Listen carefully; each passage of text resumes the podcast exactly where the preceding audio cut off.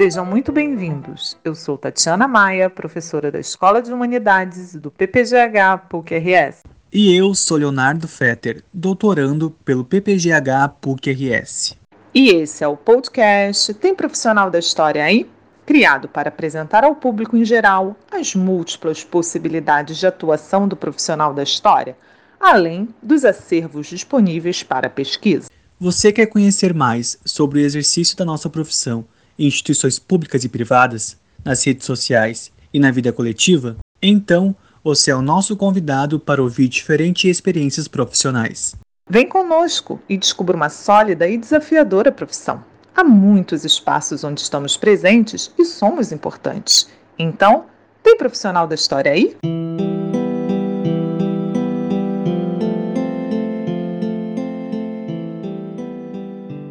Neste episódio, conversamos com Helenita Malta Pereira, professora adjunta de História na Universidade Federal de Rondonópolis, em Mato Grosso.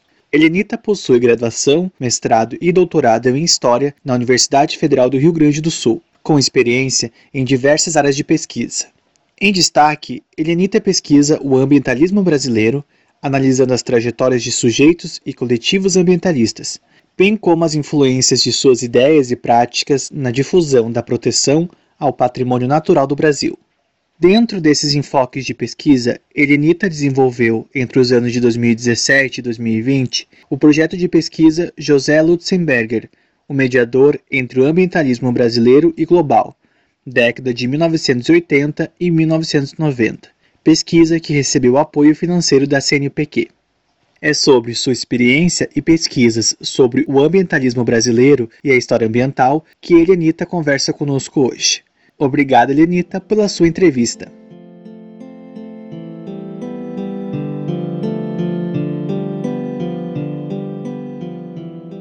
Você poderia nos falar um pouco sobre o campo da história ambiental no Brasil?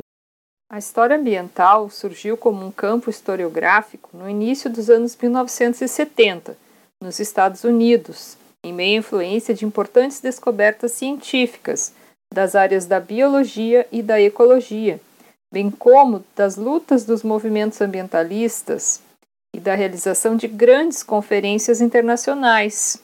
Por exemplo, a Conferência das Nações Unidas sobre Meio Ambiente Humano, em Estocolmo, em 1972.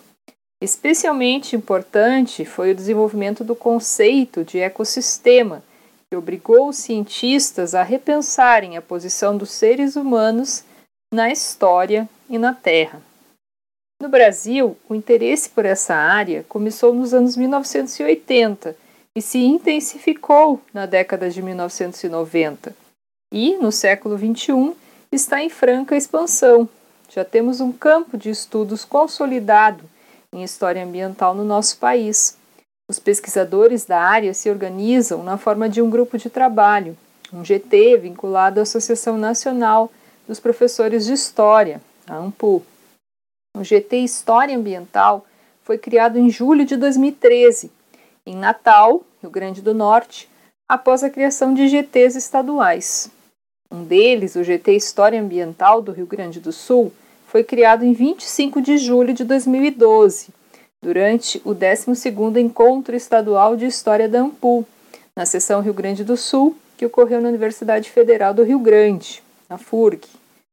No âmbito da América Latina, é importante citar que em 2003, historiadores latino-americanos começaram a discutir a criação de uma sociedade, projeto que se concretizou em 2006 em Carmona, na Espanha, a Sociedade Latino-Americana e Caribenha de História Ambiental, a SOUCHA. Desde 2010, a SOUCHA administra uma revista acadêmica, a História Ambiental Latino-Americana e Caribenha, a LAC. No Brasil, já são muitos os temas e enfoques estudados pelos historiadores ambientais, tais como migrações, agricultura e seus impactos ambientais, usos e representações das águas, saberes de comunidades tradicionais, arte e natureza, a noção da paisagem, as narrativas, percepções e discursos sobre a natureza. Eu tenho estudado nessa linha ações e discursos de proteção à natureza, desastres ambientais, ambiente, saúde, saneamento, meio ambiente e ensino de história, atividades industriais e seus impactos, relações entre humanos e animais, enfim, é, é uma gama bem variada de temas, objetos, enfoques que os historiadores ambientais brasileiros né, estão estudando. Os historiadores ambientais têm se organizado em laboratórios e grupos de estudo nas universidades, como, por exemplo, o Laboratório de Migração, Migração e História Ambiental, LABIMA, na UFSC, e o Laboratório História e Natureza, na UFRJ, mas tem vários outros pelo país. Quem quiser se aprofundar no panorama da história ambiental no Brasil, sugiro a leitura de um artigo recém-publicado na revista História, Ciências, Saúde Manguinhos, que está online, é fácil de buscar, que foi escrito pelos professores José Augusto Pádua e Alessandra Isabel de Carvalho, intitulado A Construção de um País Tropical, uma apresentação da historiografia ambiental sobre o Brasil. E realmente nesse texto né, dá para ter um, uma visão bem interessante, aí, um panorama da história ambiental no Brasil né, feita atualmente. Posso falar também de alguns livros já clássicos, né, que podem ser uma boa introdução nesse campo no Brasil. Alguns deles, né, do brasilianista Warren Dean, por exemplo, os livros A Luta pela Borracha no Brasil e um estudo de história ecológica, e A Ferro e Fogo, História e Devastação da Mata Atlântica Brasileira. Da professora Regina Horta Duarte, os livros História e Natureza, que é bem introdutório né, para quem quer começar mesmo na área, e também dela a Biologia Militante, o Museu Nacional, especialização científica, divulgação do conhecimento e práticas políticas no Brasil, entre 1926 e 1945. Do professor José Augusto Pádua, também já clássico, um sopro de destruição, pensamento político e crítica ambiental no Brasil escravista, entre 1786 e 1888. De Vitor Leonardi, os livros Entre Árvores e Esquecimentos, História Social nos Sertões do Brasil, e Os Historiadores e os Rios, Natureza e Ruína na Amazônia Brasileira mas tem vários outros, né? Felizmente o campo já é bem desenvolvido no Brasil.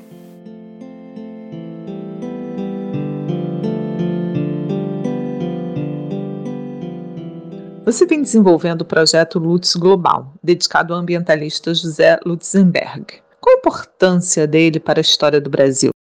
Venho trabalhando desde 2005 na perspectiva da história ambiental, e desde o mestrado pensando essa perspectiva pelo método da biografia histórica.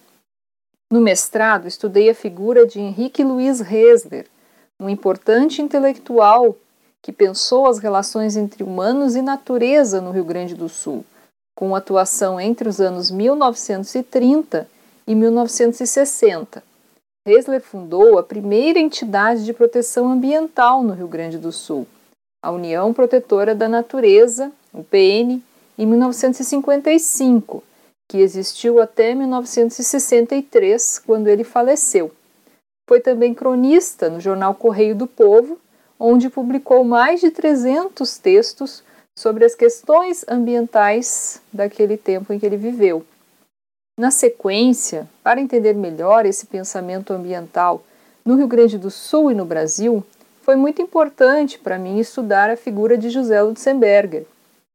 Sua biografia foi alvo de minha tese de doutorado, tentando entender os fundamentos da ética ecológica por ele defendida em seus 31 anos de atuação como militante ambientalista, entre 1971 e 2002, quando ele faleceu.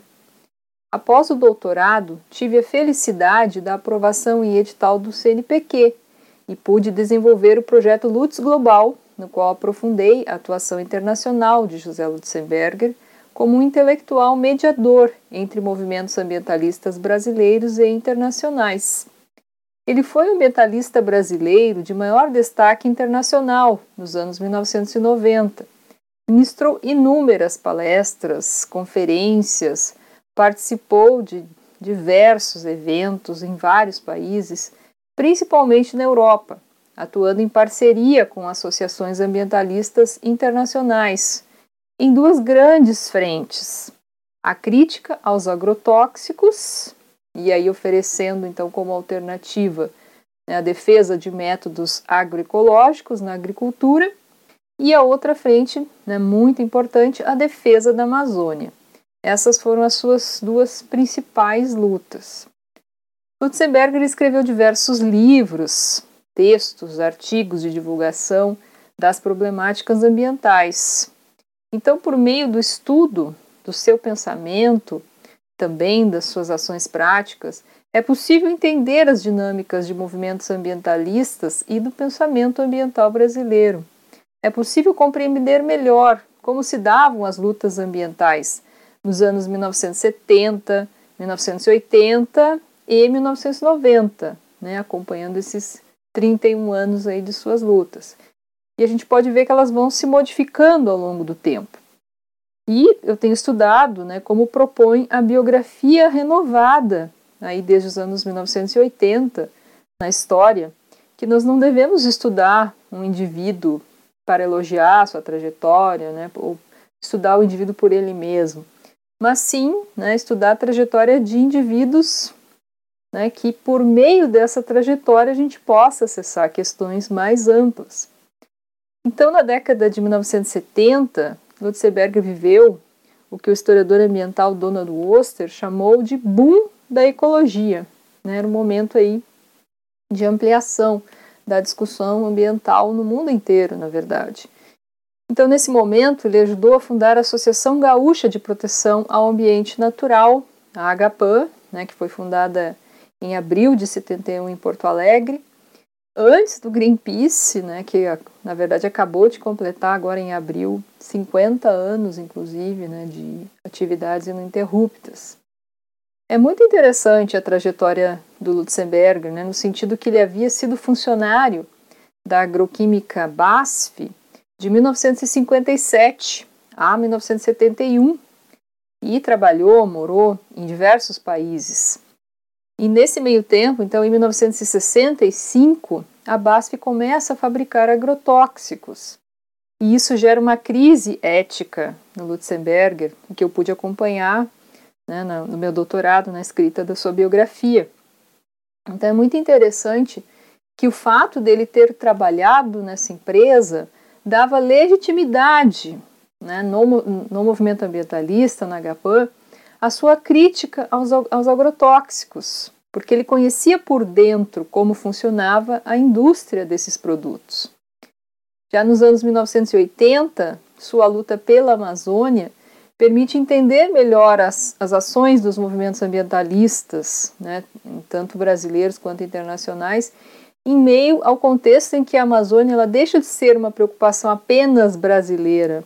Tudo que acontece na Amazônia né, passa a ser compreendido como uma problemática global da questão do papel da Amazônia né, como reguladora do clima, entre outras questões. Nos anos 1990, Lutzenberger aceita ser secretário nacional do meio ambiente no governo Collor. Né, e isso traz outros desafios aí às suas lutas. Nesse sentido, Lutzenberger permite, né, o estudo da sua trajetória, permite acessar questões de ética ambiental, da defesa da Amazônia, a luta contra os agrotóxicos, a defesa da agroecologia, entre outras, tanto no Brasil como na interrelação com outros países. Por isso, né, é, pensar, eu tenho pensado, né, tenho estudado a trajetória do Lutzenberger dentro do que o Sebastian Conrad chama de biografias globais no seu livro O que é História Global. Tanto pela abrangência dos temas, né, quanto da, das teorias, né, ah, por exemplo, Lutzenberger foi um grande divulgador da teoria de Gaia, né, então ele tinha essa visão holística da problemática ambiental. Então isso tudo, tudo acho que contribui né, dentro de uma história ambiental global. E aproveito aqui o espaço né, para deixar o convite a quem se interessar nos resultados dessa pesquisa. A gente já tem textos, né, ela foi desenvolvida não só por mim, mas também pelos meus bolsistas. Né, eu vou citar aí principalmente a bolsista de iniciação científica, Sara Rocha Fritz. Né? Tive também, ao longo dos três anos do projeto, vários bolsistas técnicos. Né? Por último, agora foi o Denis Fiuza, enfim. Então, a gente tem produzido artigos, está para sair um livro. E a gente tem um site que pode ser consultado vários materiais, né? O site é lutzglobal.com.br e também temos um canal no YouTube que se chama Lutz Global, onde estamos postando vídeos com palestras, falas do Lutzenberger e também, na medida do possível, fazendo lives aí sobre os temas da pesquisa, questões de interesse da história ambiental.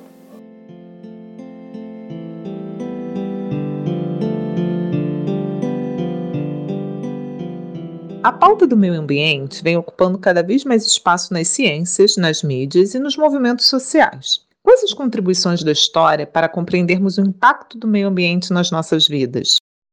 O campo da história ambiental está intimamente ligado com as preocupações atuais sobre meio ambiente. Como afirmou Mark Bloch no seu livro Apologia da História, são os problemas do presente que guiam o historiador em seu estudo do passado né, citando a sua frase bem famosa, né, essa faculdade de apreensão do que é vivo, eis justamente com efeito a qualidade mestra do historiador, pois o frêmito da vida humana, que exige um duríssimo esforço de imaginação para ser restituído aos velhos textos, é aqui diretamente perceptível aos nossos sentidos.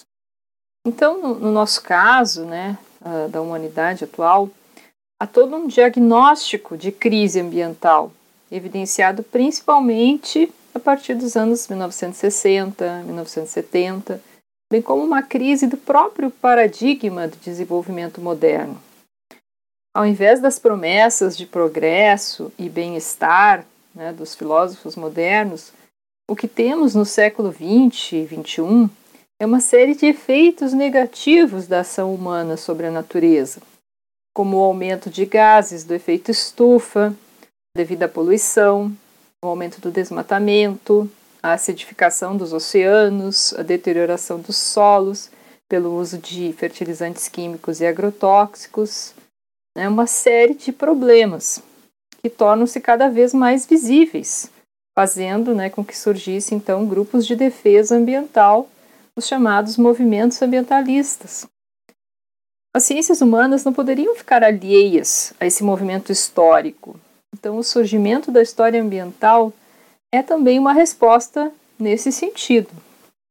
A história nos ajuda a compreender que, apesar da concepção dominante atualmente pressupor que nós, seres humanos, estamos completamente separados da natureza, isso não foi sempre assim. Houve diferentes percepções, visões e éticas humanas em relação à natureza né, em outros períodos históricos. Os historiadores ambientais, em geral, concordam que a ruptura entre sociedade e natureza, né, essa separação tão demarcada, é uma das principais causas da crise ambiental, aliada à exploração intensificada do sistema econômico capitalista, desde a Revolução Industrial. Mas se houve períodos em que essa relação foi mais próxima, podemos pensar que os humanos podem se relacionar de outra forma com a natureza. E nesse sentido é que muitas propostas de educação ambiental têm sido desenvolvidas. Né, muitos autores pensam que a educação ambiental e a história ambiental podem trabalhar juntas, podem ter uma, uma parceria. Né? Não se trata de uma volta ao passado, a outros modelos né, de relação humanos e natureza, porque, né, obviamente, é impossível repetir. Mas tentar compreender as várias possibilidades de relação humanos e natureza ao longo da história pode nos ajudar a ampliar o nosso entendimento sobre a devastação ambiental que acontece hoje e as consequências desse posicionamento, né, dessa devastação para o presente e o futuro da humanidade no planeta. Hoje, a percepção de que os humanos afetam o planeta é consenso, expresso no conceito de antropoceno, né, tão falado ultimamente, difundido pelo químico Paul Crutzen em 2000. De acordo com esse conceito, estaríamos em uma nova era geológica, caracterizada pelas transformações causadas pelos seres humanos nos sistemas planetários. Outros autores falam de capitaloceno, né, que seria mais adequado falar em capitaloceno do que antropoceno, para enfatizar que é o sistema capitalista o agente principal da devastação. E ainda autores defendendo que se fale em plantation seno, né, para ressaltar aí o impacto global dos monocultivos.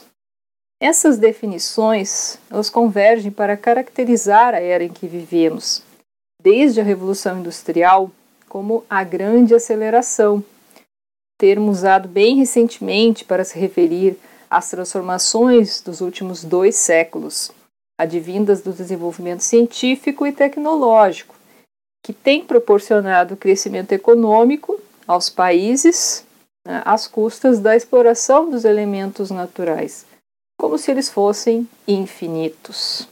Mas eles não são. Vive-se como se o petróleo né, não fosse acabar, como se os minérios não fossem acabar. Mas um dia eles vão acabar. E, né, e, e como vai ser? A história ambiental nos ajuda também a entender que não apenas os seres humanos têm poder de influência e decisão nas relações humanos-natureza. Os seres não humanos podem transformar e muito as nossas vidas, como a pandemia que vivemos há mais de um ano está deixando bem claro. Vírus, bactérias, mas também animais e plantas têm um enorme papel nas dinâmicas do planeta e influenciam a história, influenciam as nossas vidas. A história ambiental permite que entendamos que a história pode ser um conhecimento muito mais amplo e inclusivo, comprometido com os desafios atuais. Uma definição nesse sentido de história poderia ser o estudo das relações entre humanos e não humanos ao longo do tempo.